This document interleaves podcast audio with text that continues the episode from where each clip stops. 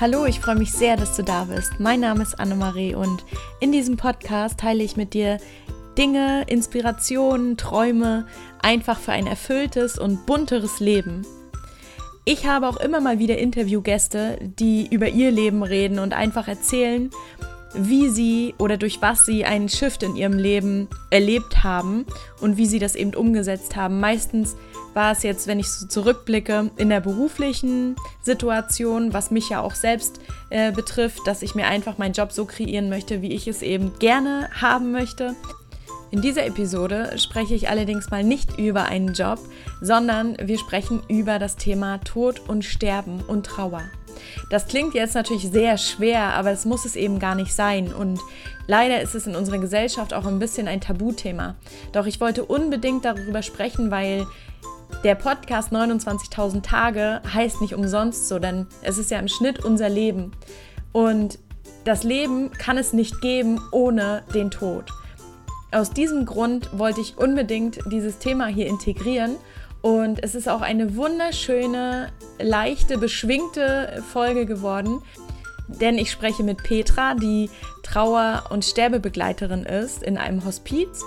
Und Petra macht diese Arbeit schon einige Jahre. Davor hat sie selbst eine sehr berührende Geschichte erlebt, die sie hier mit uns teilt. Und ich bin so dankbar, dass sie das tut, denn es ist natürlich sehr schmerzhaft für sie gewesen, aber sie hat aus diesem Schmerz, durch den sie hindurchgehen musste, hat sie dann ähm, etwas kreiert, womit sie eben anderen Menschen genau das gibt, was sie damals gebraucht hätte. Und das ist so eine wertvolle Arbeit und äh, wirklich so schön. Ich hoffe, dass ihr euch einiges davon einfach mitnehmen könnt, vielleicht ein paar Gedankenanstöße und ich bitte euch einfach, da wirklich ganz offen zu sein und ähm, vielleicht keine Wertungen reinzulegen, sondern einfach mit Neugierde und Offenheit an das Thema ranzugehen. Denn leider ist es ja in unserer Gesellschaft ein Tabuthema. Aber über diese ganzen Dinge sprechen wir und ja, wie du einfach ein bisschen besser mit dem Thema umgehen kannst. Ein paar Tipps hat Petra mitgebracht. Und ich wünsche dir jetzt eine sehr inspirierende Episode.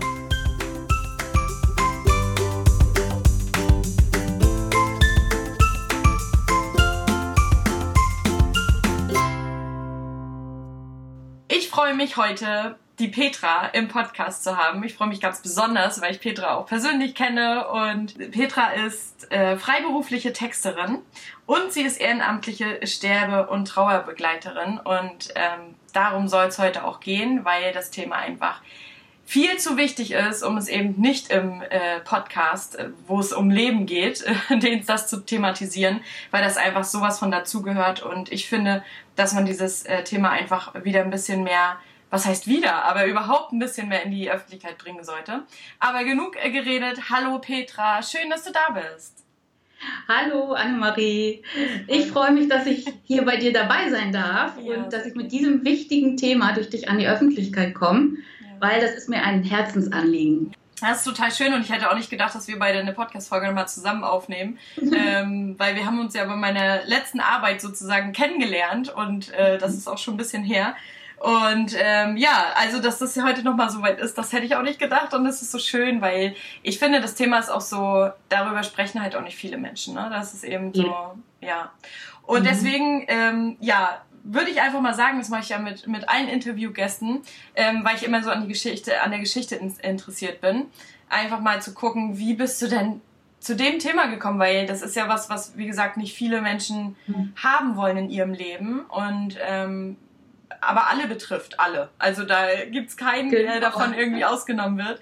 Und dann kannst du ja mal erzählen, mh, mm, ja, wie du einfach dahin gekommen bist, äh, weil wir wollen ja mehr aufs Ehrenamt jetzt gehen, weil das gerade mhm. das Thema der, der Episode ist. Deine Freiberuflichkeit als Texterin, das ist auch cool, klar, aber es geht jetzt ja. um, um das andere Thema, weil wir das beide auch ein bisschen wichtiger finden. Ähm, genau, deswegen erzähl doch einfach mal, wie bist du aufgewachsen, ähm, wie bist du äh, ja vielleicht zur Schule gekommen und so weiter. Wie hast du vielleicht damals schon irgendwie mit dem Thema äh, Berührung gehabt? Kannst du ja einfach mal erzählen. Na klar, das mache ich gerne. Ich bin ja schon ziemlich alt, im Gegensatz zu dir. Ich werde ja schon 50 dieses Jahr. Oh, naja. Der Tod hat mich sehr jung ereilt und vielleicht ähm, ist das für deine Zuhörer, die ja alle deutlich jünger sind als ich, vielleicht auch nochmal ein Anreiz darüber nachzudenken, über das Thema. Und ähm, ich habe mit 19 Jahren schon meinen Vater verloren, auch durch eine sehr tragische Geschichte. Der war sehr krank und mit zig Fehldiagnosen belastet, zu DDR-Zeiten damals noch, und ähm, der hat sich das Leben genommen. Ähm, und zu dem Zeitpunkt war ich auch noch schwanger, also so eine wirkliche Doppelbelastung, habe mit Schuldgefühlen zu kämpfen gehabt, weil ich dachte, ach, wenn ich ihm erzählt hätte, ich kriege ein Kind, dann wird er vielleicht noch leben. Äh, habe zehn Jahre mit Schuldgefühlen gekämpft, dass ich zu feige war, ihm zu sagen, dass ich schwanger bin. Ich war ja auch noch sehr jung. Ja, ja, klar. Und das war wirklich meine erste schlimme Berührung mit dem Tod. Ich konnte mich auch von meinem Vater nicht verabschieden. Das war auch schlimm. Ich habe ihn nicht mehr gesehen. Also ich konnte diesen Tod auch nicht begreifen. Ja. Er, war einfach, er war einfach weg dann. Er war einfach weg. Ja. Ähm, ich war Silvester feiern bei meinem damaligen Freund und dem Vater meiner Tochter. Mhm. Und ähm, als ich nach Hause kam, war er weg. Da war er schon abgeholt und damals war es ja auch nicht üblich, jemanden aufzubahnen zu DDR-Zeiten ja, ja. oder nochmal einen Abschiedsraum, sowas gab es alles überhaupt nicht. Und ähm, ja, es war irgendwie, vorher war er noch da und plötzlich war er weg. Mhm. Und da, und es war auch so, auch bei uns in der Familie, es wurde darüber nicht geredet. Es wurde abgehakt und fertig. Und ähm, ja, irgendwie musste ich dann alleine damit klarkommen, habe es verdrängt was ja, ja alle jung. machen, dann in dem Moment ist ja auch total natürlich, sage ich mal, ne? so Verdrängung. Und auch als Schutz für mein ungeborenes Kind. Ich war schwanger, ja, und habe mich dann darauf konzentriert. Aber es kam viele Jahre später dann alles nochmal hoch. Wie in meine Psyche, kann man sich ja vorstellen, ja. Ja, und dann habe ich, ja, ich habe mich dann von dem Vater meiner Tochter getrennt und habe dann meine Jugendliebe wieder getroffen aus der Schulzeit, den ich wirklich, den habe ich gesehen und ich habe damals zu meiner Freundin gesagt, den heirate ich mal. Also das war schon so ein inneres Wissen. Ja. Und ja, wir haben uns dann wieder getroffen und er ist den nächsten Tag bei mir eingezogen und wir haben tatsächlich geheiratet. so schnell alles.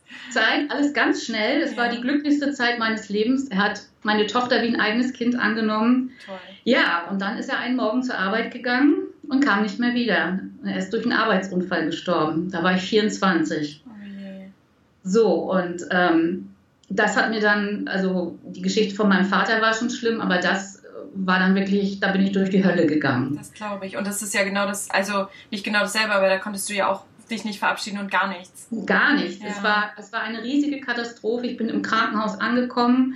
Ähm, Gott sei Dank kannte ich den Arzt, weil ich zu der Zeit da gearbeitet habe mhm. noch. Und der Arzt war super nett, den vergesse ich nie. Der hat das ganz, ganz einfühlsam gemacht, soweit man das machen kann. Ja. Und ähm, ihm ist das auch sehr nahe gegangen. Er musste mir dann halt sagen, dass mein Mann verstorben ist an dem Unfall.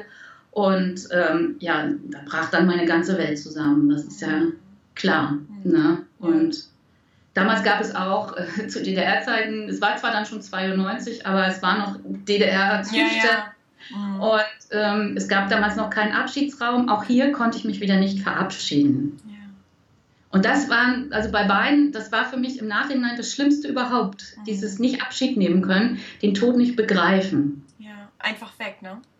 Einfach weg. Und ich habe danach wirklich gedacht, jetzt komme ich, ich sag's mal zu Deutsch, ich komme in die Klapsmühle, weil ich bin ein Vierteljahr lang jedem großen dunkelhaarigen Mann in der Stadt panisch hinterhergelaufen, weil ich dachte, das ist mein Mann, das ist mein Thomas. Und wenn der sich umgedreht hat und ich dann ein fremdes Gesicht gesehen habe, bin ich irgendwo heulend im Hauseingang zusammengebrochen. Oh Gott, schrecklich. Ich führe das wirklich heutzutage. Ich habe ja auch viel mit Psychologen gearbeitet dann später ja. und habe das nochmal alles nachträglich aufgearbeitet, dass das eben daran lag, dass ich ihn nicht mehr sehen konnte. Also dass ich nicht den toten Körper sehen konnte. Ja, ja, genau. Aber das ist ja auch immer so, ähm, also ich wüsste das jetzt auch gar nicht. Ich meine, ich überlege mir gerade, ich bin 33, du hast schon mit 19 deinen Vater verloren, du hast mit 24 dann deinen Mann verloren. Wahnsinn, ja. wie früh du schon ähm, ja. so krass auch mit, mit, äh, mit dem Tod konfrontiert wurdest, ähm, dass mhm. es ja deine nahestehendsten äh, Angehörigen eigentlich waren. Ja. So. Und ja. das ist ja. Ich, wie hast du das geschafft, damit umzugehen? Das ist ja unglaublich. Also ja, so jung. Das weiß ich auch nicht mehr so genau. Aber was mich hochgehalten hat, war meine Tochter natürlich. Mhm. Ich hatte ein Kind. Mhm. Und man hat Verantwortung. Ich habe mein Kind absolut geliebt und wollte, dass es ihr gut geht ja. und dass sie eine unbeschwerte Kindheit hat. Das habe ich natürlich nicht immer geschafft. Ich, ich, ich, mit meiner verdrängten Trauer, mit meinen psychischen Problemen ähm, ist das natürlich auch viel schief gelaufen. Aber wir haben heute ein sehr gutes Verhältnis und ähm, sind voll auf einer Wellenlänge. Und also kann ich doch nicht alles falsch gemacht haben, denke ich. Nein. Sie war so mein Motor, weiterzuleben. Mhm. Ja. Ich habe nachdem mein Mann starb, ich habe wirklich dran gedacht, äh, irgendwo vom Dach zu springen. Das sage ich auch ehrlich, weil ich habe gedacht, mein, ich bin mitgestorben ein Stück weit. Mhm. Und was eben auch, auch für mich ganz schlimm war, und deswegen bin ich heute so engagiert, auch in Trauerbegleitung, ähm, die Leute haben sich alle von mir zurückgezogen, die hatten Angst vor mir. Ich war Mutterseelen alleine. Ja. Ich hatte keine Freunde mehr, alle, die haben die Straßenseite gewechselt, wenn sie mich gesehen haben. Mhm. Heute sage ich, okay, wir waren alle noch so jung. Damals war ich richtig verbittert. Ja. Und, und ja, man nimmt das schon persönlich dann in dem Moment. Was meinst du, warum, warum die Leute das dich gemieden haben? Was meinst du? Also die hatten Angst vor mir, dass sie mit meiner Trauer nicht umgehen können, dass ich anfange zu heulen und dass, dass sie nicht wissen, wie sie reagieren sollen. Ah, okay. Sie wissen nicht, ob sie fragen sollen, wie es mir geht. Sie wissen nicht, wie sie damit umgehen sollen. Und ähm, das war, das war wirklich, ich war komplett isoliert in der Zeit. Und es gab auch von außen damals zu dieser Zeit keinerlei Hilfestellung, keine Selbsthilfegruppe, nichts. Ja. Ich war einmal bei einem Psychologen, der hat mir Tavor verschrieben. Ja, kennt ja jeder heute. Tavor ist, äh, ja, was die Angst nimmt und es macht total abhängig. Ist oh Gott. Eine schöne Tablette. Ja. Und ähm, dann war ich jetzt nochmal so darauf hinaus, also bevor dein Vater äh, verstorben ist, bevor du quasi den ersten Kontakt mit dem Tod hattest, hattet ja. ihr euch da in der Familie so, also ich meine, gut, es war auch zu DDR-Zeiten und wenn ich überlege, aber trotzdem möchte ich das fragen. Du hattest vorher, ihr habt da nicht vorher irgendwie drüber geredet oder dass man da irgendwie oder, oder auch nachher vielleicht mit deiner Mutter oder so, wäre ja vielleicht, vielleicht für deine Mutter auch schwer, ähm, mhm. dass man da irgendwie, ja, keine Ahnung, oder religiös, hattet ihr da irgendwie irgendwie einen Bezug zu, dass ihr das irgendwie so verarbeiten konntet. Weißt du, worauf ich hinaus möchte? So, ja, weil ich, wir sind jetzt gleich eingestiegen, wo du 19 warst. So, genau. Weißt du, was, was war denn vorher? Da war alles, also wahrscheinlich zu DDR-Zeiten eine normale also, Familie. Sozialistisch. ja. Also, ähm, wie gesagt, ich bin absolut nicht religiös aufgewachsen. Das wurde eher verspottet in meiner Familie, oh ja, was auch nicht besonders tolerant war. Mhm. Ähm, meine Großeltern Kriegsgeneration, die haben rumgeschimpft über die Kirche. Ja. Meine Eltern hatten damit auch nichts am Hut. Ich natürlich auch nicht. Ich bin ja auch sozialistisch erzogen worden. Mhm. Ich hatte überhaupt keinen Bezug zu sowas und über den Tod wurde auch nicht geredet in unserer Familie. Ja. So, das wurde verdrängt und es wurde einfach weitergemacht. Mhm. Das ist natürlich, ja, das ist eben noch das Erbe der Kriegsgeneration. Ja. die hatten ja auch keine Psychologen, wo sie hin konnten oder drüber reden konnten oder eben wie gesagt, Kirche stand nicht, stand nicht zur Debatte. Und ja, und auch im Freundeskreis, bei meinen Leuten war das auch nicht anders. Ne? Das, also das Spirituelle kam bei mir erst viel, viel später. Ja, ja. aber das, also dieser, diesen Weg, das würde mich halt nochmal so interessieren. Ähm, nachdem dir diese Dinge eben passiert sind und du dann damit irgendwie umgehen musstest, wie ging es dann weiter für dich? Was hast du dann daraus sozusagen gemacht? Das klingt jetzt so doof, was hast du daraus gemacht, ah, aber wie ging es für dich weiter? Wie ist so dein Weg weitergegangen? Es war ein unglaublich schwerer und langer Weg. Zuerst habe ich es, wie die meisten Menschen, wir haben es ja nicht anders gelernt, mit Verdrängung versucht. Ähm, ich war ja, wie gesagt, noch sehr, sehr jung. Meine Tochter wurde dann größer. Ich habe mich betäubt. Ich, äh, ich habe sie zu meiner Mutter gebracht am Wochenende und habe mir in irgendwelchen Technodiskus die Seele aus dem Leib getanzt. Äh, okay. hab, ja, um, um, irgendwie den Alltag auch zu kompensieren. Ja, meine Arbeit, die auch nicht so schön war, wo ich mich auch nicht wohl gefühlt habe. Ähm, und ja, und diesen ganzen Schmerz, ich wollte ihn nicht mehr haben. Ich wollte endlich wieder jung sein. Mhm. Und das ist gründlich nach hinten losgegangen. Ich habe dann so sechs Jahre später wirklich alle psychosomatischen Krankheiten bekommen, die man so auf dem Markt kriegen kann. Ja? Von Tinnitus bis Magen-Darm-Geschichten und äh, Hyperventilation. Ich bin umgekippt äh, im Einkaufscenter, einfach so aus dem Nichts. Migräneanfälle, also wirklich alles. Und organisch haben die bei mir nichts gefunden.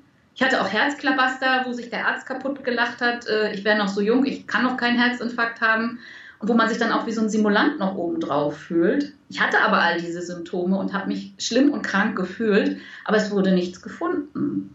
Und dann kam als nächster Schritt der Weg, dass ich mir eine Psychologin gesucht habe. Und mit der hatte ich damals unglaublich Glück. Die hat mir sieben Jahre wirklich ein emotionales Zuhause gegeben. Toll sehr, sehr dankbar für bin heute noch und mir auch viele wegweisende Tipps gegeben hat mhm. und die mit mir auch Trauerbewältigung äh, gemacht hat. Mhm. Zum Teil weil so eine Art Hypnose ist es nichts, nennt sich Katatyme Bilder. Okay. Arbeit. Mhm. Das war ganz toll.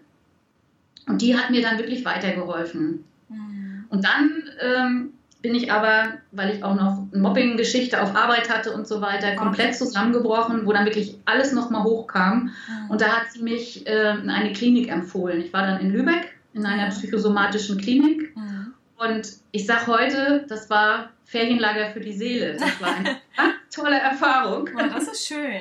Ja. Also Psychoklinik ist nicht immer das Schlechteste. Das hört sich halt immer so an, so ach du ja. ne? Genau. Ja. Für mich war das eine ganz, ganz tolle Erfahrung. Ähm, tolle Therapeuten gehabt, aber was am wichtigsten für mich war, waren meine Mitpatienten. Ja. Weil ich, wir haben immer gesagt, die Verrückten sind draußen und wir sind eigentlich die Gesunden.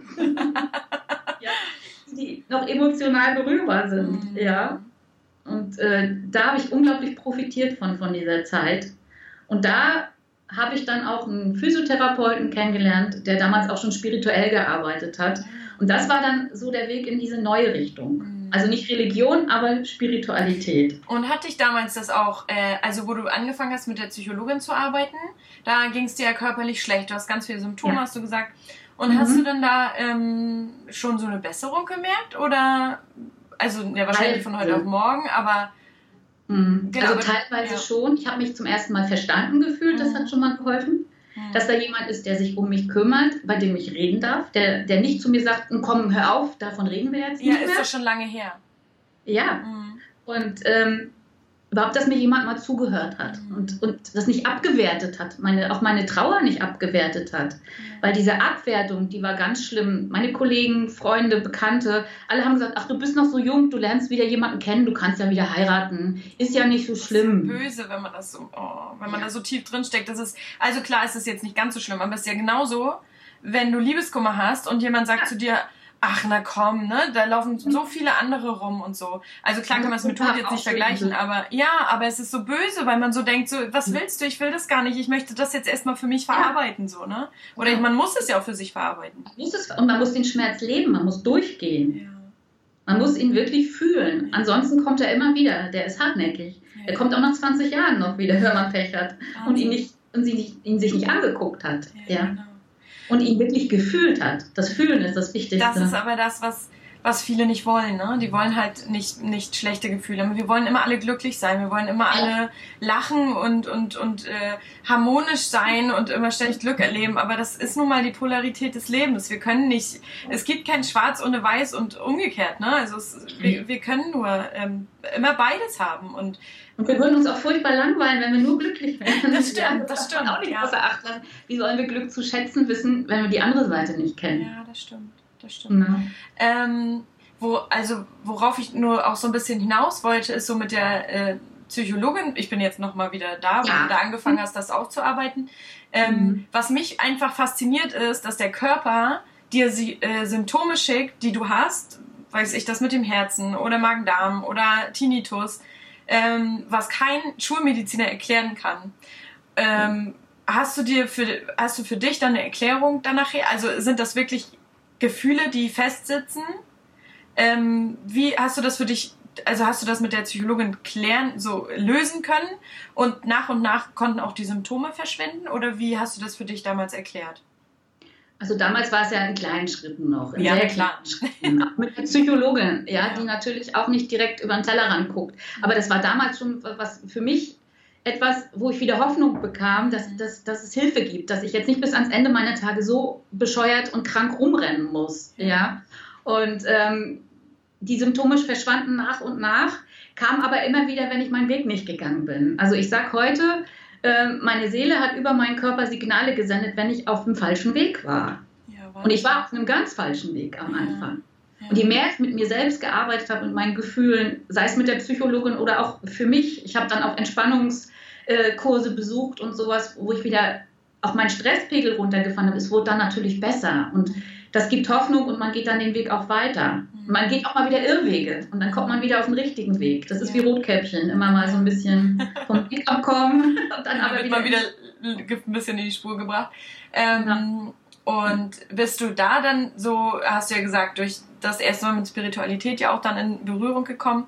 Ähm, mhm. Und das hat ja sozusagen deinen Weg dann auch ein bisschen gefordert, ne? dass du da mal hinguckst oh, ja. und, und mal schaust, ja. ähm, dass es da irgendwie noch mehr gibt ähm, mhm. was wir vielleicht nicht so sehen können, was, was wir vielleicht nur fühlen können oder was unsere Seele vielleicht will, wie du schon gesagt hast. Ähm, Und ähm, wie ging es dann weiter? Also hast du dich dann mehr mit dem Tod auch beschäftigt? Also klar, mit deinen eigenen, durch deine eigenen Erlebnisse hast du dich ja mehr mit dem Tod dann beschäftigt. Na klar. Und, und dann hast ja. du ja auch, dann hast du ja auch, ähm, was waren so deine ersten äh, du hast ja auch deinen Job dann gewechselt. Also jetzt sind wir, machen wir einen ganz großen Sprung, glaube ich. Ja. Ähm, ja. Aber erzähl ruhig nochmal, also mit der Arbeit, das war ja alles nicht mehr so gut, ne? Und, ähm, und dann hast du dich auch, äh, also ich wollte jetzt nur darauf hinaus, wie du mehr in diese Richtung gekommen bist, dass du dich halt mit dem Tod auch beschäftigst. Ja, also das war auch, wie gesagt, ein ganz langer Weg. Mhm. Ich wollte den Tod verstehen. Mhm. Das war immer so, ich, ich wollte also das ist ja auch die, nicht nur der, der, Sinn des Todes, ist ja auch ein Stück der Sinn des Lebens. Ja, wenn man das, diese Sinnfragen stellt sich ja jeder Mensch irgendwann mal, der so eine schwere Krise durchlebt. Und für mich war der Tod ein unglaubliches, erforschenswertes Etwas, ja, äh, wo ich auch nicht, wo ich auch nie, nie, zufrieden war mit den Ergebnissen und auch immer weiter geforscht habe und mit Leuten gesprochen habe und äh, ja, immer wieder ein Stück weitergekommen bin, natürlich in der Geschichte. Und wenn man um jemanden trauert, beschäftigt man sich auch automatisch mit seinem eigenen Tod, mit seiner eigenen Sterblichkeit, mhm. was man ja sonst in jungen Jahren auch noch nicht tut, unbedingt. Das nee. ist ja weg und um ja. Gottes Willen. Hat ja noch ja. Zeit. Richtig. Ich habe zum Beispiel damals unglaubliche Vorsorge betrieben, rein praktisch gesehen. Ähm, wenn mir was passiert, was wird dann mit meiner Tochter? ich habe meine Geldangelegenheiten geordnet. Ich habe notariell äh, Sachen gemacht, dass sie, dass meine Mutter das Sorgerecht kriegt, wenn mir was passiert. Das macht doch sonst kein Mensch mit Anfang 20. Ja. Ne? Also das waren die praktischen Dinge. Und, und diese anderen Dinge waren dann halt, dass ich mich mit diesen Sinnfragen beschäftigt habe. Ja, und auch als ich in dieser Klinik war, habe ich eine Mitpatientin kennengelernt, die war schon damals über 60 und der bin ich immer spazieren gegangen. Und die hatte ein paar Jahre davor ein Nahtoderlebnis. Und das hat mich ja unglaublich fasziniert. da warst du ja genau in deinem Thema. Aber voll. Ja, krass. Ja? Mhm. Also die wirklich auch ähm, diese Erlebnisse hatte, die man auch in, in anderen Berichten hören kann, wo die Schulmediziner ja gerne sagen, das ist Sauerstoffmangel. Aber ich habe gesehen, wie glücklich sie war. Ja? Ich habe ich hab, ich hab das gefühlt, als sie das erzählt hat. Und das, und das war keine Spinnerei. Und dann habe ich ihr wirklich am Zipfel gehangen und ihr Löcher im Bauch gefragt und mich ganz, ganz viel mit ihr unterhalten. Und das war so ein, so ein Einstieg. Ja. Und irgendwie, gut, Hospize, sowas gab es damals alles noch nicht bei uns. Das kam erst viel, viel später. Aber ich habe immer innerlich den Wunsch gehabt, ich möchte mal einen toten Menschen sehen, so bescheuert sich das anhört. Mhm. Habe ich aber nie. Mhm. Alle, die bei mir gestorben sind, waren ja weg. Und irgendwie habe ich aber innerlich gefühlt, wenn ich jemanden sehe, der tot ist, ist das vielleicht gar nicht schlimm, vielleicht hilft mir das. Mhm. Ja, aber das hat, wie gesagt, dann noch ganz lange gedauert. Ja, aber es, aber es im äh, angefangen habe. Ja, und das, äh, und das ist ja noch nicht lange. Das kann ja, wie lange ist das? Wie lange bist du jetzt im Hospiz? Ähm, äh, vier, viereinhalb Jahre jetzt. Viereinhalb Jahre. Also so mhm. lange ist es ja noch nicht, wenn man so deinen Weg äh, sieht. Nein. Der ist ja schon viel länger. Aber du, man kann mhm. schon sagen, auf, also dass dich das Thema Tod schon immer ein bisschen fasziniert hat. Ja. Seit, seit deinen jungen Jahren, wo du diese Erlebnisse mhm. hattest, dass du einfach rausfinden wolltest, was hat es mit diesem Mysterium ja. sozusagen auf sich. Genau. Und, ähm, ja. und irgendwie fasziniert mich das und ich möchte immer mehr erfahren. Und mir geht's ja. tatsächlich auch ein bisschen ähnlich, weil ich ja, ähm, ja auch im Hospiz war und auch mit ganz vielen Senioren einfach gesprochen habe. Ähm, mhm. Und ich immer, also jetzt nicht unbedingt den Tod, so wie du, aber für mich, da, daraus ist ja auch der 29.000 Tage Podcast entstanden, weil ich immer gesagt habe, so, mh, hm, wie wäre es denn, wenn man, ja, wenn man auf sein Leben einfach mal zurückguckt und das vielleicht schon in jungen Jahren vielleicht das Wissen nimmt, was man eben vielleicht hat, wenn man fast schon 80 ist, so. Ähm, mhm. Und das macht, ist bei mir eine ganz große Faszination, so, ne, dass wir halt diese, äh, im Schnitt diese Tage nur haben, was super ja. wenig klingt, finde ich. 29.000 ja. klingt nicht viel. Ähm, wenn wir Glück haben, haben wir die, die Zeit und ähm, ja, und das, das hat mir, also das hat mir das erste Mal diese Endlichkeit des Lebens vor Augen geführt. Weil du kriegst ja als, als Kind nicht gesagt, ah, ne, du wirst irgendwann sterben und so. Ist auch die Frage, wie man das eigentlich ähm, kommuniziert bei Kindern. Also es würde mich jetzt tatsächlich auch mal interessieren, ob man mit Kindern so, es gibt ja auch immer so die Frage, wenn jemand gestorben ist, nimmt man dann das Kind mit zur Beerdigung. Und ja. viele sagen da, nee, und mh, hm, bloß nicht, das Kind ist viel zu klein. Und, und da frage ich mich zum Beispiel auch immer so, ähm, da kommen wir jetzt schon zu, zu diesem Thema, was mich ja. sehr interessieren würde, weil du ja, ich will jetzt nicht sagen Spezialist zum Thema Tod bist oder Experte, aber, aber ich weiß ja, dass ich so mit dir reden kann und du nicht denkst, so, das ist jetzt aber makaber, weil gerade so ähm, alles, was man mit, mit dem Tod, das wird ja auch passiert sein, ähm, in zusammen oder anspricht, sind viele immer so, darf man das oh, sagen? Ja. Darf man da überhaupt sagen, du bist Experte zum Thema? Weißt du so? Und, ja. ähm, und da würde mich jetzt einfach mal so interessieren, was glaubst du, wie sollte oder wie würdest du dir wünschen, wie man den Tod ähm, behandeln sollte einfach? Ach, offen, richtig offen. Ja. Von, ich finde, man kann Kindern so viel zumuten an Ehrlichkeit. Ähm, ich finde, was früher gemacht wurde, ich meine, die wussten es nicht besser, ich will auch keinen verurteilen, das, das waren andere Zeiten. Aber das war so schlimm. Und ich hatte schon vor meinem Vater halt das Erlebnis, meine Uroma starb, als ich zehn war. Und da war ich schon zehn und durfte nicht mit zur Beerdigung. Ja, du hattest das, das Erlebnis also. Hm. Ich hatte das. Ich war total beleidigt. Ich, ich habe mich zurückgesetzt gefühlt. Ich wollte mich verabschieden von meiner Omi, die ich total geliebt habe. Ja. Und ähm, ich weiß das noch, ich habe in der Wohnung meiner Oma gesessen und war bockig und habe geheult. Und die anderen waren alle auf dem Friedhof und ich durfte nicht mit. Mhm. Ja? ja. Und auch da durfte ich mich nicht verabschieden. Und heute, das, es hat sich da wirklich viel geändert. Ich kenne ja unglaublich viele Leute jetzt inzwischen, mit denen ich offen über das Thema rede. Und auch eine, eine, gute Freundin von mir, die schon Oma, die hat ihre Enkelkinder zur Beerdigung der Schwiegermutter mitgenommen, also der, der, der Oma, der Uroma dann sogar. Ja. Und die hatten weiße Kleider an, haben Schmetterlinge gebastelt, die haben die Oma auch noch mal tot gesehen und die gehen damit ganz natürlich um. Also Kinder können ganz viel verstehen, wenn man ehrlich ist. Dieses, dieses andere, dieses, das, da, da neigen die dann eher zu Gruselgeschichten, ja, weil, weil sie den Hintergrund nicht kennen. Mhm. Ja. So, ich habe ich hab früher immer gedacht, wenn ich tot bin, ähm, dann bin ich noch da. Und dann habe ich immer gedacht, wenn ich dann im Sarg liege, wie sich das anfühlt. Also so, so eine Gedanken hat man ja als Kind. Ja. Habe ich das meiner Oma erzählt oder meiner Mutter, diese Ängste, dann, oh Gott, Kind, dreht da nicht drüber. Ja, klar. Mhm. Das hat mir keiner erklärt. Ja.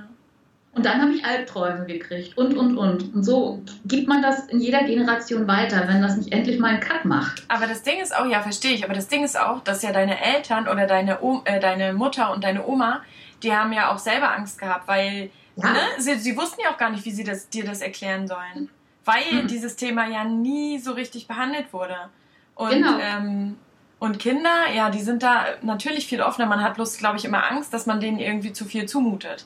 Ja, ne? natürlich. Und man weiß es auch, man ist unsicher auch als Mutter, ganz klar. Ich war auch unglaublich unsicher bei meiner Tochter, was ist richtig, was ist falsch. Ja. Aber jetzt so im, im, Nachhinein aus meiner Erfahrung betrachtet, ist es einfacher, äh, wenn die Kinder auf kindgerechte Weise natürlich damit konfrontiert werden und auch eine Chance kriegen, sich von den Familienangehörigen, sei es die Oma oder was weiß ich, wer zu verabschieden. Mhm. Ja, auf eine kindgerechte Weise. Mhm.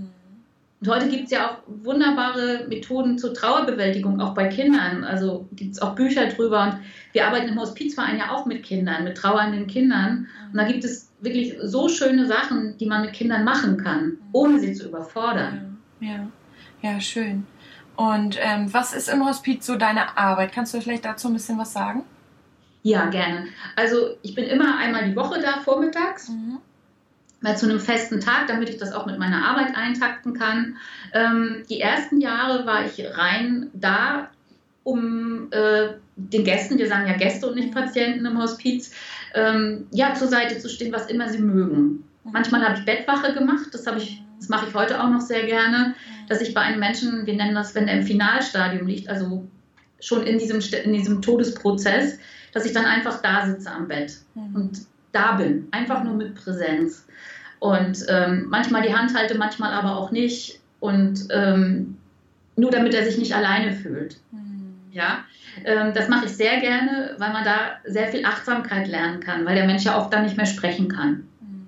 Es ist ja schon so eine Art Bewusstlosigkeit da, ist nicht mehr ansprechbar oft und äh, da lerne ich für mich ganz viel, den Tod auch nochmal anders zu sehen, dieses Übertreten es ist ja ein Übergang, ja, wie sich die Augen verändern und ähm, das ist ganz schwer zu beschreiben. Ich ringe gerade nach Worten, wie du merkst. ja, das, das hört sich für andere, die das, die das nicht erleben, vielleicht komisch an. Ja, ich habe auch Sachen gemacht. Ich bin auch noch zum Edeka mit Leuten gegangen, habe Chips gekauft. Also so ganz normale Sachen. Ja, ja. ich glaube, das ist auch wichtig, ne? dass man, dass ja. man da, also die Gäste da auch normal, so normal wie möglich behandelt. Ne? Ja, ja, natürlich. Und immer gucken, was möchte der Gast, nicht was möchte ich. Ja, also man nimmt sich selbst unglaublich zurück. Mhm. Das ist ganz toll, da kann man sein Ego ein bisschen abschleifen. Das ist, alleine dafür ist die Arbeit schon toll. Ja.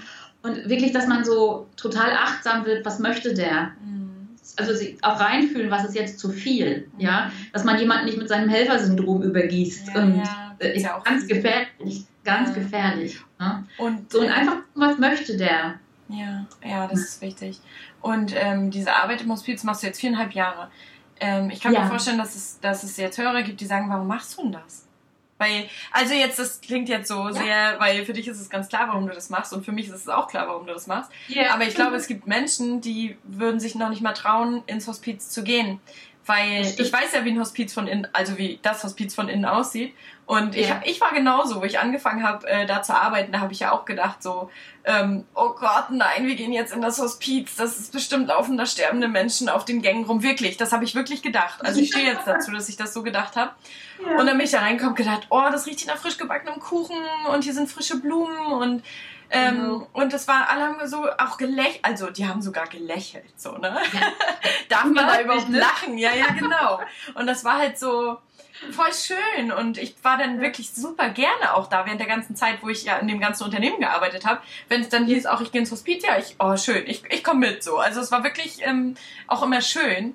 Ähm, aber also um das jetzt nochmal so kurz zu umschreiben, dass, wie das mhm. eigentlich in dem Hospiz ist. Ich weiß nicht, ich war noch nicht in einem anderen Hospiz, aber ich glaube, das ist überall ähnlich schön, hoffe ich zumindest. Ähm, aber trotzdem, glaube ich, fragen sich jetzt Leute, warum, warum macht man das, dass man sich ehrenamtlich engagiert, was alle finden das total toll, aber ich glaube, keiner wird es, also nicht keiner, aber wenige würden es selber machen.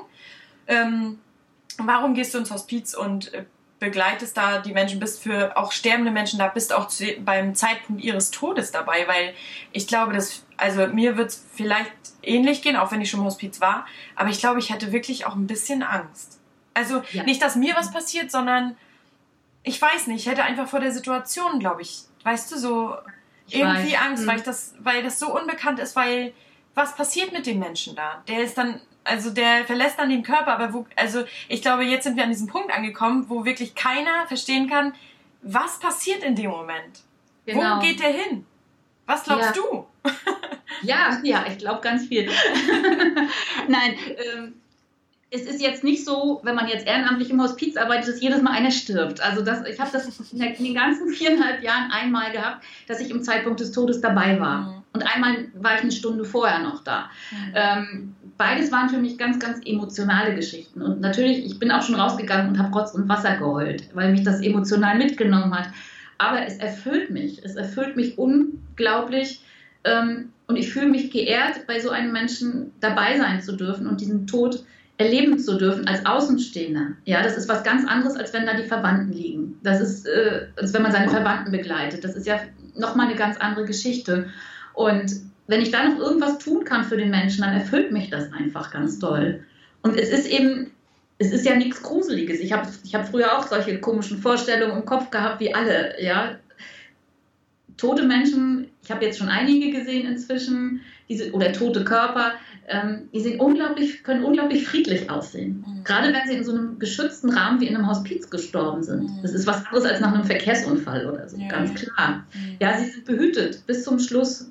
Mhm. Ja, liebevollem Personal und ähm, lieben Menschen um sich herum. Und die sehen unglaublich friedlich aus. Und es ist auch in dem Raum ein unglaublicher Frieden zu spüren, wenn der letzte Atemzug durch ist. Mhm.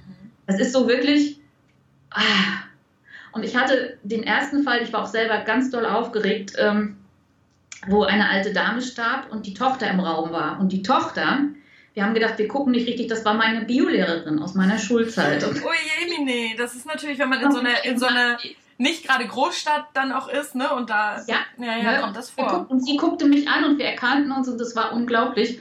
Und für sie war das aber auch schön, sie war ein bisschen abgelenkt in dem Moment. Wir haben, sie hat mich nach allen möglichen Leuten noch gefragt aus meiner Klasse und ich habe mir gedacht, oh Gott, aber ihre Mutti stirbt doch jetzt hier. Die stirbt jetzt gerade. Ja. ja. Und ich habe ihr dann auch den Raum gelassen, dass sie sich noch einen Kaffee holt, dass ich mich bei der Mama ans Bett gesetzt habe und so weiter. Und nach einer halben Stunde war es dann echt so weit, dass die Mama den letzten Atemzug getan hat. Mhm. So, und für mich war das auch unglaublich aufregend, weil ich war vorher ja auch noch nie dabei. Ja. Und auch ein bisschen unsicher, aber irgendwie habe ich dann wirklich auf mein Herz gehört. Und ähm, meine Biolehrerin, die war dann natürlich ganz emotional und äh, ihre Mutti starb und jetzt ist es soweit. Und ich, sie wollte dann gleich aufspringen und jemanden vom Personal holen. Und ich habe gesagt, sie soll doch erstmal sitzen bleiben. Ja. Das, das ist doch jetzt alles gut, wir müssen nicht gleich jemanden holen. Ja. Und wir haben dann einfach, und ich habe dann auch gefragt, ob ich gehen soll. Und sie wollte aber, dass ich bleibe. Und wir haben einfach zehn Minuten still am Bett gesessen. Und sie konnte diesen Frieden genauso spüren wie ich. So, und dann nach zehn Minuten, dann guckte sie mich an und dann habe ich jemanden geholt. Und wir haben uns dann ein Jahr später auf dem Erinnerungstreffen unterhalten. Wir haben ja mit diesen schönen Erinnerungstreffen die Angehörigen. Und das war wunderschön. Und sie hat auch gesagt, Petra, jetzt werde ich dein Gesicht nie wieder vergessen. Ja, ist auch was unglaublich Intimes, ne? wenn man da ja. so das begleiten darf. Und genau. dann, ähm, und ich glaube auch, also, dass es schön ist, dass jemand auch noch dabei ist, so dann, also ja. kann ich mir vorstellen, weißt du, wie so ein, wie so ein geschützter Raum einfach und genau. man hat das irgendwie dann zusammen erlebt und ja. Dass man mal jemanden in den Arm nimmt, dann der gerade, mhm. ich meine, klar, auch wenn die Mutti 90 ist, es, es tut weh, wenn, wenn die stirbt. Ja, klar. Ne? Und ähm, in dem Moment äh, stirbt auch ein Stück Kindheit, egal wie alt man ist. Das ist ne? so, ja. Ja. Und von einem selbst stirbt in dem Moment auch. Und das muss man alles bedenken. Und das finde ich ganz, ganz wichtig, dass man das alles mit einbezieht und den anderen vielleicht dann einfach auch nur in den Arm nimmt und gar nicht auf ihn einquatscht. Mhm. Ja. Und es geht nicht um, um die Leute zuzuquatschen, sondern einfach um da zu sein. Mhm. Das ist so krass, weil du hast das ja eigentlich in deiner Geschichte sozusagen auch für dich erforscht und äh, gibst das jetzt weiter, was du damals gebraucht hättest. Ja, ne? genau. Das ja. ist mir so wichtig. Mhm. Sei es bei Sterbenden, gut, damit hatte ich ja nun nicht so viel zu tun, aber das ist so das, was ich mir gewünscht hätte. Ja, mhm. so stellvertretend geht für mich ein Wunsch in Erfüllung, wenn ich jemanden beim Sterben begleiten kann, ja. so wie ich es gern vielleicht bei meinen Verwandten gemacht hätte. Mhm. mhm. Ja. Und was mir eben aus meiner Geschichte besonders am Herzen liegt, ist halt die Trauerbegleitung hinterher. Mhm. Was, die passiert, was passiert da? Ähm, also speziell bei mir mache ich es halt so, ähm, ich moderiere mit einer Kollegin vom Hospizverein zusammen ein Trauercafé. Ja. Wir machen das, also wir machen es einmal im Monat. Mhm. Mal zwei Stunden in einem Café, wo wir das Hinterzimmer bekommen und wo es Kaffee und Kuchen gibt, was offen ist, was jetzt keine feste Trauergruppe oder so. Sowas gibt es auch, aber wir machen halt das so. Kann jeder da, kommen? Da kann jeder kommen, der einen Menschen verloren hat. Ne? Und wir machen dann immer so ein kleines Ritual dass jeder sich kurz vorstellt, eine Kerze anzündet und sagt, um wen er trauert und wie es ihm gerade so geht. Und dann werfen wir manchmal einfach noch so Impulse rein, so Themen. Und es ist total schön zu sehen, dass sich dann unter diesen gleichgesinnten Menschen Freundschaften bilden. Weil das sind oft auch jüngere Leute, die noch im Arbeitsprozess stecken, also viele Frauen, die ihren Mann verloren haben, also auch so zwischen 50 und 60 vielleicht. Und draußen können die Leute nicht mit ihnen umgehen. Und da fühlt man sich verstanden. Die haben WhatsApp-Gruppen, wo sie sich gegenseitig aus dem Loch holen, die gehen zusammen essen. Und äh, das ist unglaublich schön, mhm. da einfach dabei sein zu dürfen und das beobachten zu können, was sich entwickelt. Ja, ja ich, war, ich war da ja auch schon mal dabei. Also ich weiß ja so, also ich war jetzt nicht komplett dabei, aber wir haben ja schon mhm. auch mal einen Beitrag gedreht damals ja. ähm, für, für den NDR. Ähm, und da ja, habe ich das ja auch so ein bisschen erlebt, ne? dass die sich da auch so aufgehoben fühlen. Das, was du damals halt nicht hattest auch, ne? Genau. Dass man da auch einfach noch mal ein 15. Mal hingehen kann und sagen kann, mir, mir ja. geht's jetzt gerade echt schlecht so, ne? Weil das, ja. das, das hat man ja auch, was ich vorhin schon meinte, bei Liebeskummer, ich hatte auch mal ganz, ganz, also ich hatte das mit dem Tod, klar hatte ich auch schon Berührung, ähm, aber auch mit meinem Liebeskummer war mir das, das war so schlimm, und dann wurde da gesagt, ach, jetzt ist er auch mal wieder gut, Annemarie. So, jetzt guck mal nach vorne. Äh. Weißt du, es passiert jedem Mal. Klar, mit dem Tod ist es nochmal was anderes. Aber ja. ich glaube, es ist ungefähr so ähnlich, so schlimm, wenn jemand zu dir sagt, so, jetzt komm mal wieder klar. Ne? Das, mhm. ähm, jetzt geht's wieder vorwärts, du musst jetzt wieder nach vorne gucken.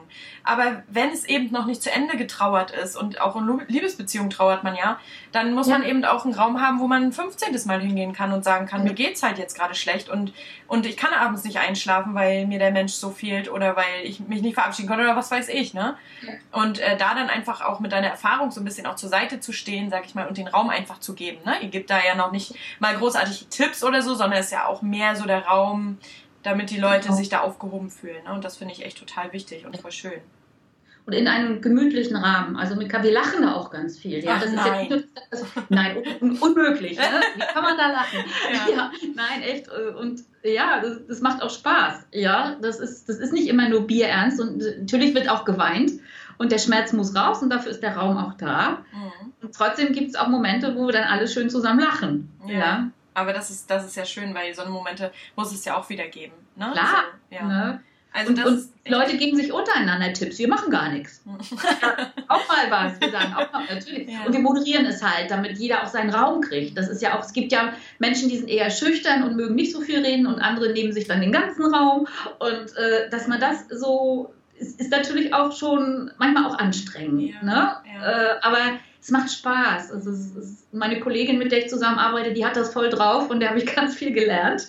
Äh, die hat viel Gruppenarbeit schon vorher gemacht und ähm, da gucke ich mir ganz viel ab. Das ist generell im Umgang mit anderen Menschen toll, Schön. was man da lernen kann. Ja. ja. Und ähm, nochmal zurück auf deine äh, ehrenamtliche Tätigkeit. Du hast gesagt, naja, so häufig ist es eigentlich noch gar nicht gewesen, dass du da jemanden begleiten durftest. Für dich ist das ja auch ja. Ähm, was ganz Besonderes und es ist ja auch was Besonderes. Ja. Ähm, aber ist es nicht auch sehr schon sehr belastend. Man muss da ja auch ähm, einen Lehrgang machen, so eine Art Ausbildung mhm. ne, zum Hospiz, ähm, zum Sterbe- und Traubegleiter, so heißt das. Genau, ähm, genau. Aber ich kann mir auch vorstellen, dass es sehr belastend ist, weil auch wenn du die Leute jetzt nicht immer begleitest, bei, also beim Zeitpunkt des Todes, sage ich mal, aber ähm, du gehst ja schon häufiger hin und ich weiß ja aus Erfahrung oder aus meiner beruflichen Erfahrung, dass die ähm, Hospizgäste manchmal nur wenige Tage da sind, manchmal ähm, ein paar Wochen, manchmal aber auch Monate. Und wenn die Monate da sind, dann oh, gewöhnt ja. man sich ja auch an die und dann baut ja. man ja auch eine Beziehung auf. Und mhm. das stelle ich mir eigentlich noch fast schwieriger vor, wenn die dann sterben und du bist nicht da. Ähm, oder sie sind dann ja auch wieder einfach weg. Ja, ja. Also das, äh, klar, ein, manchmal sind die Sachen auch extrem emotional. Ja. Aber sie sind trotzdem auch schön. Also es ist beides. Ja, es ist, es ist für mich noch nie schrecklich gewesen, in dem Sinne von schrecklich das Grauen äh, überhaupt nicht. Ja, natürlich nimmt, nehmen mich bestimmte Sachen mehr mit. Wenn, wenn ich zum Beispiel eine Frau begleite, die in meinem Alter ist oder, oder, jemand, oder eine junge Frau, die noch kleine Kinder hat, die zurückbleiben. Sowas hatten wir natürlich auch ja, wo dann noch so ein dreijähriges Kind im Garten rumläuft vom Hospiz und nicht weiß, was los ist oder es noch nicht versteht. Und das geht einem natürlich deutlich näher, als wenn jetzt ein alter Mensch da steht. Ja. Oder ich hatte eben den einen Fall, der mir wirklich so ans Herz gewachsen war. Der war im Alter meiner Tochter, ein junger Mann. Ähm, das war zu der Zeit, ich habe ein Musikinstrument mir angeschafft vor, vor knapp zwei Jahren, eine Körpertambura, die man auf den Körper auflegt und zur Entspannung spielt. Und er war der Erste, an dem ich das ausprobiert habe. Und der hat das so angenommen. Und ich war dann im Sommer manchmal jeden Abend da, äh, weil er das so geliebt hat. Und auch eine Stunde vor seinem Tod, wo dann seine Familie im Raum war. Und äh, boah, also das war, das war ganz heftig für mich, als er dann gestorben war. Ja, das, das ging mir unglaublich nahe. Mhm. Und trotzdem bin ich so dankbar für die Zeit, die ich mit ihm hatte. Ja, voll schön. Weil ich den auch, auch ganz doll ins Herz geschlossen hatte. Und ähm, wie gesagt, das ist, wenn er im Alter ist vom eigenen Kind, ist das natürlich ganz heftig. Ja. Das, das kann ich mir, also ich glaube, ich kann es mir noch nicht mal vorstellen, weil ich habe ja jetzt ja. keine Kinder, aber das ja. hört sich sehr, sehr, sehr emotional an, weil der ja dann noch unter 30 war. Absolut, er war unter 30 und er war auch eine sehr lange, mehrere Monate da im Hospiz. Ja. Also war auch dieser Gewöhnungseffekt natürlich da und, ähm, und das ging dem Personal auch nicht anders. Ähm, mhm ja. Aber es war eben auch so schön, als ich dann das letzte Mal bei ihm war und mit der Tambura zitternd aus dem Zimmer kam, ja. mir, lief, mir, lief, mir, lief, das Wasser nur so runter. Ja. Und äh, dass dann da jemand ist, der einen in den Arm nimmt und mitheult. Ja, das ist äh, schon, schon irgendwie eine sehr familiäre Atmosphäre auch dort. Das stimmt, das kann ich bezeugen. Im Hospiz ist es sehr familiär und ähm, die sind, die, die ähm, geben sich da gegenseitig auch sehr viel Halt und Kraft. Ja. Ähm, was mir ja, was ich, was mir so auffällt, ist, dass ich ja jetzt so, du sagst so, der Zeitpunkt des Todes, das ist was für sehr Besonderes für dich.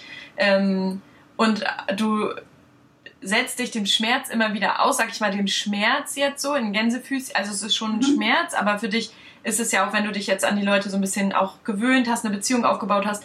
Und da fragen sich bestimmt andere, ja, warum macht man das denn immer wieder so, diesen emotionalen Schmerz, sich damit zu konfrontieren? Aber ich habe so bei dir das Gefühl, dass du einfach, dass diese Dankbarkeit und diese Erfüllung einfach überwiegt, dass du zum Beispiel bei dem, was du gerade erzählt hast, mit dem Musikinstrument, ähm, da zum Schluss dann einfach nochmal ihm was Gutes tun konntest. Und ich ja. glaube, das ist so das, um das jetzt nochmal so abzurunden, ähm, mhm. das, was dich so, was bei dir überwiegt, um eben diese Motivation und diesen, ja, einfach das immer wieder hingehen und zu sagen, ich mache das weiter, weil es ähm, dir ja auch irgendwo gut tut und dich erfüllt, ne? Total. Und es ist, ich habe eben eine andere Einstellung zum Tod generell bekommen, auch durch meine spirituelle Ausrichtung. Für mich ist damit nicht Schluss. Für mich, äh, die Seele lebt weiter. Ich bin davon ganz, ganz fest für mich überzeugt. Jeder darf glauben, was er möchte, aber für mich ist das ein tiefes inneres Wissen, wo ich Ja zu sage. Und ähm, für mich ist der Tod eher wie ein Stück Geburt. Es gibt ja auch den Begriff Sterbeamme inzwischen. Das habe ich mal im Ach, Internet gelesen. Das fand ich total toll. Ja. Fand ein wunderschöner Begriff, weil es ist ja für mich so, so wie man als Baby in die, in die Welt geboren wird, aus der Feinstofflichkeit, sage ich mal. Ähm, die Seele kommt in einen Körper und lebt und geht dann wieder raus in die jenseitige Welt. Und ähm, für mich ist der Tod auch ein Stück Geburt. Und ich sage manchmal auch, wenn ich, wenn ich aus dem Hospiz komme, ach, ich war wieder bei meinen Babys. Ich sage das manchmal so aus Spaß. Ja. Weil ich finde, sterbende Menschen haben für mich auch sowas wie unschuldige Babys. Mhm. Auch wenn sie so ein gelebtes Leben hinter sich haben. Auch wenn man, wenn man die Haut anfasst, die ist so durchscheinend und dünn und das ist, das ist überhaupt nichts Schlimmes, einen sterbenden Menschen anzufassen. Früher hätte ich da, oh Gott, oh Gott, ich kann den noch nicht anfassen. Uh, ne? Aber das hat sich bei mir komplett geändert. Ich fasse sie unglaublich gerne an, ich streichel die und ich habe das Gefühl, ich streichel ein Baby. Ja, ja. Ähm, was glaubst du, weil du hast es jetzt schon ganz kurz angerissen, so dass, wie, mh, mm, was glaubst du, also du hast gesagt, die Seele verlässt den Körper. Ähm, hast du dann noch irgendwas, was du sagst, was, was, glaub, was du glaubst, was im ähm, Zeitpunkt des Todes so pass passiert? Oder ist das so deine Erklärung? Wann, wann ja. hast du so die Angst davor verloren, weißt du, dass du halt sagen kannst, ja. ich weiß halt, ich habe halt keine Angst vom Tod. Und ich glaube, das haben die meisten Menschen. Ja. Vielleicht kannst das du noch mal sagen, wie, wie du das für dich definierst und mhm. warum du keine Angst mehr hast. Also im Gegensatz zu früher, wo du, ja. wo du das Thema, ähm, wo das für dich ganz, also ungreifbar war. Das ist ja auch für viele nicht greifbar. Ungreifbar, eben, das ist es. Weil, und was, was ungewiss und ungreifbar ist, macht Angst. Total. Ja? Und ich habe vom Sterben auch Angst, ja, vor dem, vor dem Wie. Ja, Natürlich. okay, verstehe ich. Vor dem Aber Moment des Todes habe ich wirklich keine Angst mehr. Das kann ich guten Gewissens sagen, da habe ich keine Angst mehr vor. Ähm, ich spüre vielleicht jetzt inzwischen mehr als früher. Ich sag's mal so, ich spüre es, ja. Und wenn ich diesen Frieden spüre, wenn, wenn, wenn die Seele den Körper verlässt, weil das spüre ich bei anderen, ja, dann ist dieser unglaubliche Frieden. Und ich habe ganz viel gelesen. Ich habe meine, meine Erstlingsliteratur war Elisabeth Kübler-Ross, die ja relativ bekannt ist. Ja, die Hospizdame, ähm, ne? Die, Bewe ja, die Bewegung. Ja, ist eine Ärztin gewesen, die eben äh, Sterbende, mit Sterbenden auch Interviews gemacht und sich unterhalten hat, die schon Nahtoderlebnis hatten. Und alle haben irgendwo das Gleiche erzählt. Und ähm, wie gesagt, ich hatte auch damals diese Mitpatientin in der Klinik, die mir auch von diesem Lichttunnel erzählt hat. Und ich spüre einfach, dass das die Wahrheit ist. Ich spüre es. Und dass das nichts mit Sauerstoffmangel zu tun hat. Ja? dass ja immer gerne wegerklärt wird. Und dieses Gefühl für mich, da ist nicht einfach eine schwarze Gruft und ich verwese und alles ist vorbei. Äh, das finde ich einfach unglaublich tröstlich. Ja, aber ich glaube, dass das die meisten Menschen denken. Ja. Also ich habe, ich habe, äh, ich frage sowas ja auch. Ich habe auch zum Beispiel letztens meine Mutter gefragt, ähm, mhm. was sie glaubt, was nach dem Tod so passiert. Weil ich bin ja so, seitdem ich ähm, beim Hospiz war und äh, das hat mich auch echt verändert. Und auch so mit den, mit den Senioren, die ja einfach ähm, nicht jetzt sterbend sind, aber da weiß man, die nächsten fünf Jahre, da wird auf jeden Fall, die sind dann im, äh, im, in der Pflegeeinrichtung und die werden da wahrscheinlich sterben. So ja. und ähm, und das hat mich so verändert. Und ich frage jetzt, ich habe meine Mutter letztens gefragt, was glaubst du denn, was passiert, wenn wir sterben? Und dann hat sie gesagt, oh, ich glaube, das ist so wie Schlafen. Und das glaube ich, also das hatte ich, habe ich früher auch mal geglaubt. Ja. Also sie hat geglaubt, äh, und das äh, kann ich bei mir auch so sagen, dass ich immer gedacht habe, ähm, man schläft halt, also wie so nachts, ne? Man schläft halt abends ein, kann sich an diesen Zeitraum nicht mehr erinnern und nächsten Morgen wacht man ja wieder auf. Aber so diesen ja. Zeitraum, wo man halt keine Erinnerung mehr hat und so, man ist halt einfach weg. Das hat meine Mutter mhm. eben auch so gesagt. Und, ähm, und du glaubst es nicht. Nein, das glaube ich nicht. Kann ich ganz klar mit Nein beantworten. Okay. Dazu bin ich schon zu tief da eingetaucht. Das kann ich jetzt in dem Rahmen ja auch nicht alles erzählen. Nee, ich weiß. Ne, ich habe viele, viele Erfahrungen gemacht, auch an mir selbst, in äh, hypnotischen Zuständen, wie auch immer man es nennen kann. Ja, ich war immer neugierig, ich, ich wollte das erfahren. Und ähm, gerade durch den Tod von meinem Mann habe ich auch so gesucht ja. nach Erklärungen, ja, und auch so ich sag's jetzt einfach mal, ich hatte das große Glück, eine Engländerin kennenzulernen, die hat Jenseitskontakte gemacht. Ich kann das ja jetzt einfach mal erzählen, ja, ob es jetzt erzähl. jemand glaubt oder nicht. Ja. Äh, dieses Medium und äh, die, die Engländer haben es einfach drauf. Da gibt es ganz viele, die das ganz toll können. Ja, cool. Weiß nicht, woran es liegt. Und ähm, da habe ich eine Sitzung bei ihr genommen, jedes Jahr. Die war vier Jahre in der Zeit, ich habe mal in Bayern gelebt, äh, war die bei einer Freundin zu Besuch und da habe ich jedes Mal eine Sitzung genommen. Und es waren unglaublich lustige Begebenheiten auch da drin, die sie nicht wissen konnte. Ja, und dann haben wir auch noch mit einer Übersetzerin gearbeitet, die tief bayerisch sprach, die ich dann auch nicht verstanden habe. Das war dann sehr lustig. Aber da kamen halt Informationen von meinem Mann durch, die keiner wissen konnte außer uns. Wahnsinn. Also ich kann das jetzt, also ich kann jetzt hier ja nicht tausend Beispiele erzählen, ja. aber eins, das letzte Jahr, wo ich da war, ähm, war meine Oma verstorben, ein halbes Jahr vorher. Und ich konnte damals nicht zur Beerdigung von meiner Oma, weil das alles zu schnell ging und ich konnte damals da nicht weg. Und jedenfalls habe ich zu Hause mit einer Freundin damals in Bayern noch eine Trauerfeier für meine Omi gemacht. Mhm. Also nur so für uns, mit allem, was sie liebte. Wir haben dicke, fette Torte gekauft. meine Oma die glücklichsten Fotos immer vom Stück Torte hatte. Ja. ja. Ich habe Teerosen ausgestreut. Ich habe Musik angemacht von Marika Röck und Toni Christi, alles, was sie so liebte. Musik wir haben uns Anekdoten erzählt, aus, aus, was man so mit ihr erlebt hat. Das war die schönste Trauerfeier meines Lebens. Und wie gesagt, ein halbes Jahr später kam ich dann wieder zu diesem Jenseitsmedium, eine ältere Dame. Ich habe immer Miss Marple zu ihr gesagt, weil sie so und so putzig. Ja. Und sie hat dann gesagt, also ohne dass ich was erzählt habe, ja, deine Oma mütterlicherseits ist da und sie bedankt sich für die überaus schöne Party. wow, ne? wow. Klar. Oder kriege ich richtig Gänsehaut. Ja, und dann, dann hat sie gesagt, die Musikauswahl war ganz toll, aber eins war ganz schrecklich für mich. Und ich so, oh Gott, was habe ich falsch gemacht? Schon ein ganz schlechtes Gewissen. Und dann, dann lachte äh, das Medium schon, die Frau, und sagte, sie konnte die Torte nicht mehr essen. So, und ich meine, das kann das doch Mensch aus England nicht wissen. Ja, hallo. Ja. Und dann hat sie zum Schluss noch was gesagt, weil das war kurz bevor ich wieder zurück in meine Heimat kehrte. Ich soll Weihnachten nicht traurig sein und ich soll den Hund anziehen. Und die Übersetzerin dachte schon, sie hätte das falsch verstanden. Ja. Und es war erstmal so ein Hin und Her. Und ich bin fast unter den Tisch gefallen vor Lachen, weil meine Tochter hatte mir zwei Tage vorher ein Bild geschickt von einem Rentierkostüm für meinen Hund. Wahnsinn. Ja, hat also, Oma gesehen. Ja, also das, ich kann, ich glaube, das ist so, das ist so, es ist so unfassbar, dass, dass deine Oma aus einer anderen Welt das mitbekommt. Verstehst du? Ich meine, ja. das ist so, das ist so, das klingt einfach verrückt, weil wir es nicht begreifen können.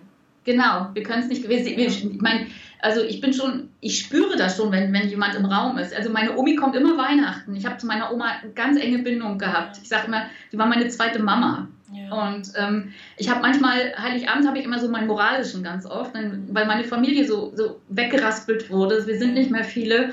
Und äh, dann habe ich immer das Gefühl, Oma ist da. Es ist so dieses alte Gefühl aus der Kindheit und jemand legt mir eine Decke über. Ach, schön.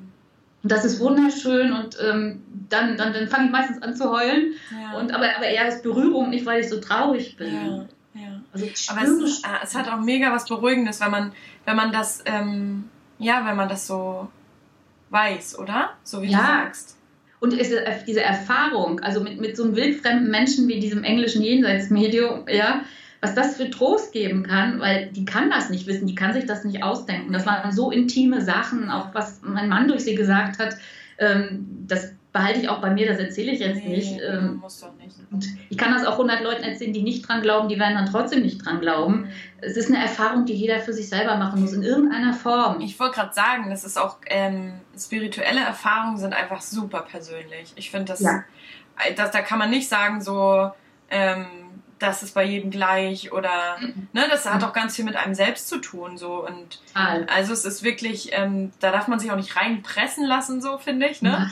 Und bei mir ist es zum Beispiel so, dass ich immer so ein bisschen mehr der Neugierde folge, weil ich merke, das interessiert mich und dem gehe ich dann mehr nach. Und dann plötzlich kommen mir so Bücher irgendwie äh, auf den Tisch, wo ich denke so, ach cool, liest du mal hier oder so. Das ist immer ja. so einfach, ich folge halt immer der Neugier und das würde ich jetzt auch jedem Zuhörer so raten, der halt so, ähm, kann auch sein, dass der ein oder andere in sich spürt, so, nee, das will ich nicht glauben, dann ist es auch in Ordnung, so. Genau. Ähm, aber wenn man halt so merkt, irgendwie fasziniert, fasziniert mich das und es wäre halt auch super tröstend, wenn es so wäre, dann finde ich, sollte man dem auch ein bisschen nachgehen. So. Also ich habe zum Beispiel ja. ein Buch gelesen, Die zahlreichen Leben der Seele, kennst du vielleicht auch.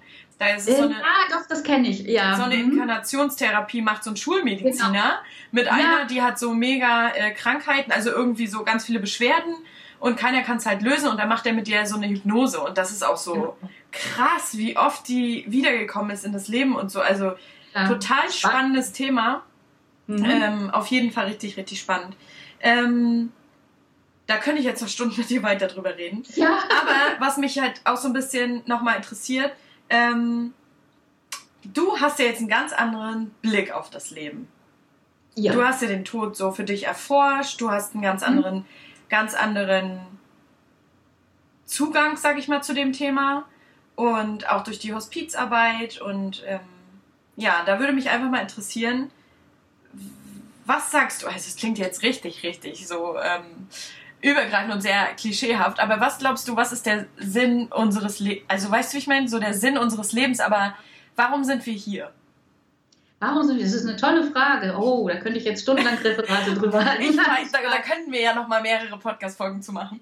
Nein, aber ähm, nur mal so ganz kurz, weil du hast ja jetzt einen ganz anderen Blick darauf und weil ganz viele Menschen, ich frage das darum, weil ganz viele Menschen immer so mit ihrem Alltag beschäftigt und das ist auch wichtig. Man kann ja nicht sich jeden Tag hinsetzen und darüber grübeln, was der Sinn Nein. des Lebens ist, aber ähm, aber trotzdem finde ich, sollte man das nicht aus den Augen verlieren, weil jeden Monat Rechnungen bezahlen und, und mhm. sich ein neues Auto kaufen und weißt du, so äh, ja. materielles äh, anhäufen, das ist, glaube ich, nicht der Sinn. So und ähm, deswegen frage ich einfach dich, weil du einen ganz anderen Blick auf das Ganze hast. Ähm, was ja. glaubst du, was, was die Aufgabe, der Sinn ist? Vielleicht nicht mhm. Aufgabe, aber also ich, ja, das kann man nicht in einem Satz sagen. Auf jeden Fall, wenn man den Tod integriert hat für sich, integriert, wirklich eingeatmet hat, mhm. ja, dann lebt man intensiver, dann hat man andere Wertevorstellungen, ja. Also ich lebe ja auch nicht im Himalaya in der Höhle und meditiere von morgens bis abends. ja.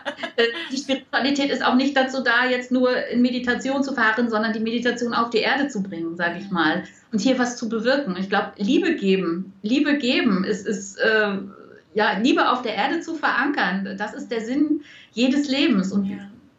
und wenn man so wie ich oder wie du jetzt auch an Reinkarnation glaubt, ähm, die Seele will lernen. die, die, ne? Seele will alles lernen, ja. Und wahrscheinlich waren wir in einem alten Leben vielleicht auch mal ein Massenmörder. Ich weiß es nicht. ja, es, ist, es kann sein. wir wissen es nicht. Die Seele möchte lernen und ähm, das Endergebnis ist vielleicht wieder in die Einheit zurückzufinden, in die absolute Liebe. Das ist für mich so die Liebe ist für mich das Wichtigste auf der Welt. Ja, und drumherum äh, können wir ganz viele schöne Dinge bewirken. Ja, wenn man nicht mehr nur für sein Ego was tut, sondern auch für andere. Ja, das heißt jetzt nicht, dass jeder ehrenamtlich arbeiten muss oder so. Das ist dann, also auch nicht wieder in dieses Helfersyndrom kippen, die Waage halten. Ja, für sich selber sorgen, äh, aber auch für andere Gutes tun und einfach Liebe einatmen und ausatmen, sage ich immer. Oh, das, ist, für mich, das ist auch nicht kitschig, das, das, das äh, hat für mich einen ganz tiefen Sinn. Und wenn ich diesen Sinn nicht hätte, würde ich mir hier verloren vorkommen. Ja. Aber ich glaube, das ist schon, ähm, das, also ich glaube, dass es schon früher anfängt, dass man halt zuerst sich gut um sich kümmern muss, ja. um dann auch ein bisschen mehr zu bewirken, weil das genau. andersrum gar nicht funktioniert. Ne? Also so, nicht. um sich selbst ja. zu kümmern und um ja und seinen eigenen jetzt in so einem Mangeldenken festhält, ist es auch nicht richtig. Oder sagt, ich brauche ja nichts und ich lebe jetzt wie so ein Asket und um Gottes Willen. Aber wenn ich jetzt, sage ich mal, wenn ich gutes Geld verdiene, kann ich auch wieder was abgeben. Ja, na klar, natürlich. Ja, dann kann ich auch wieder was Gutes tun. Und das, das, das ist gut für mein Herz, für mich, für meine Seele. Und ich, ich kann schöne Dinge tun, als wenn ich jetzt bettelarm wie eine Kirchenmaus umherrennen würde. Ja? Und deswegen ist es wichtig für mich, eine geerdete Spiritualität zu leben. Nicht hier Gänseblümchen und Weihrauch und äh, äh den ganzen Tag rumschweben, sondern, sondern wirklich was bewirken hier auf dieser Welt. Ja, ja. Und äh, du hast das so schön eben gesagt, deswegen würde ich das nochmal aufgreifen. Äh, wenn, wenn man für sich den Tod integriert hat, Ähm, mhm. Wie kann ich denn jetzt, wieder eine richtig gute Frage, wie kann ich denn jetzt ähm, lernen, besser da mit dem Thema umzugehen? Ähm, und den Tod vielleicht für mich zu integrieren. Was hast du da irgendwie so also ich glaube, dass wenn jetzt meine Eltern sterben würden, das würde mich trotzdem absolut aus der Bahn werfen und das ist ja auch mhm. normal. Das ist ja nichts, genau. Ja. Ähm, aber wie, wie kann man das so ein bisschen jetzt schon sich damit beschäftigen? In, mhm. Äh, weiß ich, ich jetzt mit Anfang 30, vielleicht andere, die jetzt den Podcast hören, die vielleicht ähnlich alt sind oder jung, ähm, dass man einfach, so wie du sagst, wenn ich das für mich integriert habe, dann ist der Sinn zum Beispiel ne, äh, Liebe geben, ja äh, andere äh, ja sozusagen mit, mit seiner Präsenz auch ähm, ja zu unterstützen vielleicht. Ähm, Hast du da irgendwie ein paar Tipps oder ist das schon wieder sehr für, wieder ein Stoff für mehrere Podcast-Folgen? Ja, bestimmt, aber da habe ich auf jeden Fall ganz wichtige Tipps. Ja. Weil ähm, wenn der Tod integriert ist, dann heißt das so viel wie, der Tod gehört dazu. Der, der, sitzt den ganzen Tag wie ein Vogel auf meiner Schulter und kommt mit. Ja, im Moment, wo ich geboren werde, bin ich schon wieder im Sterbeprozess. Mein ganzes Leben lang. Ich weiß, ich muss gehen. Und dieses Wissen, wenn man dieses Wissen immer parat hat, ist das gar nicht schlimm, sondern man, man, man kann das fürs Leben nutzen. Einmal, dass man intensiver lebt. Ja, dass man nicht sagt, auch wenn ich Rentner bin, dann mache ich das. Ah, ja, ja. Rente erlebe ich vielleicht, vielleicht bin ich schon, schon dreimal tot. Ja, oder bin überfahren worden. Ja, auch mit 30 kann man überfahren werden oder Krebs kriegen. Das hat ja nichts mit dem Alter zu tun. Und was für mich noch ganz wichtig ist im Umgang mit den Mitmenschen, dass ich ähm, Frieden schaffe, wenn ich mich mit jemandem gestritten habe, dass ich mich wieder versöhne. Mhm. Ja, man weiß nie, ob man sich wieder sieht. Also durch die Geschichte mit meinem Mann kann ich nicht mehr im Streit mit jemandem auseinandergehen. Das funktioniert, das, das halte ich nicht aus. Ja? ja. Oder ähm, dass ich zum Beispiel mit meiner Mutter über den Tod rede und sage, wie möchtest du das? Ja, also auch mit meiner Tochter rede ich darüber, Gott sei Dank ganz offen. Also, dass ich den Tod nicht mehr tabuisiere in meinem Umfeld. Und also, also dieses, das ist für mich ein Stück Intensität, dass ich den Tod mit ins Leben einbeziehe, aber nicht als Schreckgespenst, sondern als was Natürliches, wo man auch vorsorgen kann. Mhm. Auch für mich, wenn ich in mir geklärt bin und nicht mehr so viel unerledigte Dinge mit mir rumschleppe, kann ich eines Tages friedlicher sterben. Davon bin ich überzeugt. Das erlebst du ja im Hospiz sicherlich auch häufig, ne? weil du ja auch die Geschichten auch so ein bisschen mitbekommst, ne? Die oh, ungeklärten ja. Geschichten und. Das ist so traurig manchmal, weil, weil die Menschen, die quälen sich, die können nicht sterben, ja. Äh, der Körper nicht, nicht mehr und, und ja. es ackert und ackert und ackert und ackert, weil vielleicht irgendjemand noch nicht zu Besuch gekommen ist mhm. von den Angehörigen, weil die sich verkracht haben. Ja, so ich habe mal eine Frau begleitet, ähm, mit der habe ich ein Glas Sekt getrunken, als ihre Tochter 50 wurde und die Tochter kam nicht mehr. Ja, ich, das geht nicht als Urteil gegen, mhm. gegen die Tochter. Ich weiß nicht, was zwischen den beiden vorgefallen ist, aber diese ungeklärten Dinge, das ist was ganz, ganz Furchtbares. Und das kann man im Leben schon machen, auch mit 30 oder mit 20, dass man sagt, okay, unschöne Dinge, die kläre ich gleich. Mhm. Ja, wir denken, wir denken bloß nicht so. Wir denken immer, wir haben super viel Zeit und ähm, das ereilt nur ältere Menschen. Und wenn dann aber mal was passiert, und jemand mhm. stirbt, der jünger ist, dann wird man so komplett aus der Bahn geworfen. Auch so, wir hatten das ja. gerade letztens im äh, weiteren Bekanntenkreis zwar, aber ähm, da habe ich auch gedacht, so, boah, das ist schon wieder so, ja, so aufrüttelnd. Und ich denke ja wirklich mhm. häufig darüber nach. Also nicht häufig darüber nach, dass ich sterbe, sondern wirklich, dass das Leben halt eben endlich ist. Ne? Ja. Ähm, aber ich glaube, darüber habe ich jetzt so noch gar nicht gesprochen, weil du gerade sagst, du redest mit deiner Mutter darüber und auch mit deiner Tochter und so. Ich glaube, der Tod macht nicht nur Angst, weil, weil wir nicht wissen, was passiert, sondern weil es ja auch so endlich ist, weil man diesen Menschen einfach nie wieder sieht. Ja. Und denken wir zumindest, ja, das genau. Wieder, ja, also nicht, nicht in dieser Form. genau, in der Form sehen wir ihn tatsächlich nicht wieder, ja, das stimmt. Aber, wir, ja. aber du glaubst auch daran, dass, dass wir die Menschen dann irgendwann wieder spüren? Ja, die Seele, also mhm.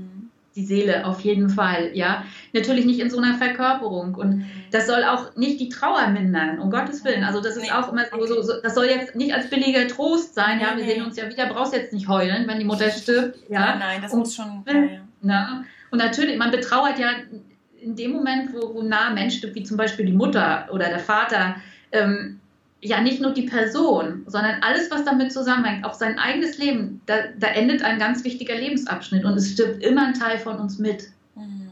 Das darf man nicht unterschätzen. Als meine Omi starb, ähm, da war ich 45 und die ist über 90 geworden, worüber ich auch total dankbar bin. Ja. ja? Ist einfach friedlich eingeschlafen und musste sich nicht quälen.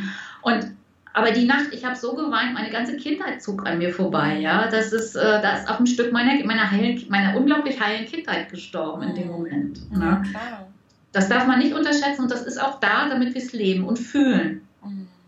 Und ich, ich heule dann auch Rotz und Wasser, das ist mir total egal. Und dann kommen auch manche von meinen spirituellen Freunden und sagen, ja, aber du weißt doch, dass es weitergeht, wieso bist du dann jetzt so traurig?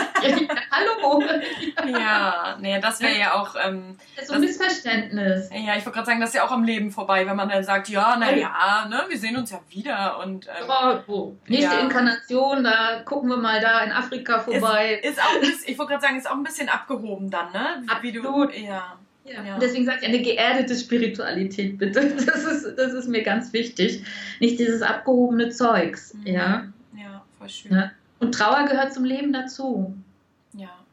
Das ist ganz, das ist ein Heilprozess. Das ist keine Krankheit, das ist ein Heilungsprozess, mhm. der uns heiler macht im Endeffekt, wenn wir es durchlaufen und nicht umgehen. Ne?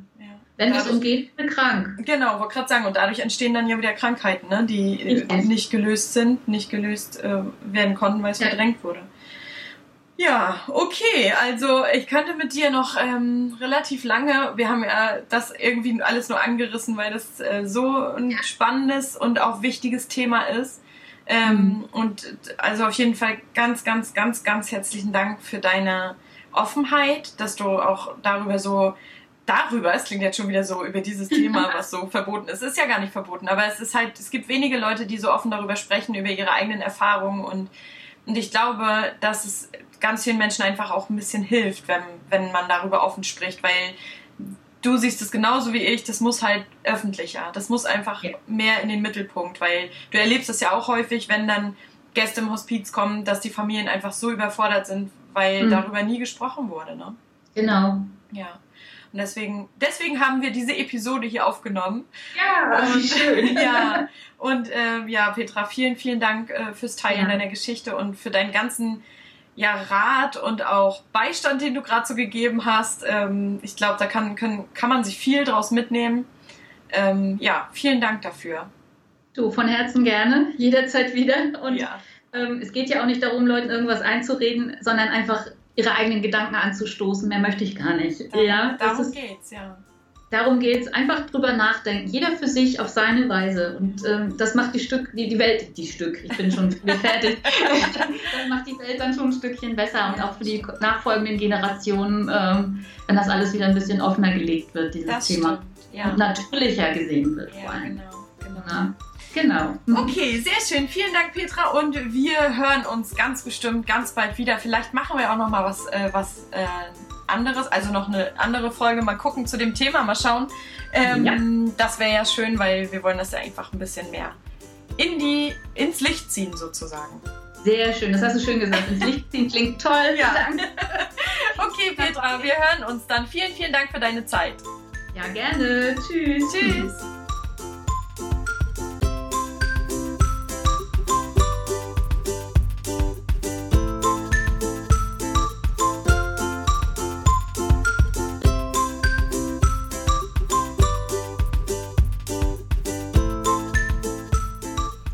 Vielen, vielen Dank für deine Zeit und fürs Zuhören. Und ich hoffe so sehr, dass das Thema nicht zu schwer war und wir das ein bisschen greifbarer machen konnten und dass du dir ein paar Gedankenanstöße jetzt mitnehmen kannst in deinen Tag oder in deinen Abend.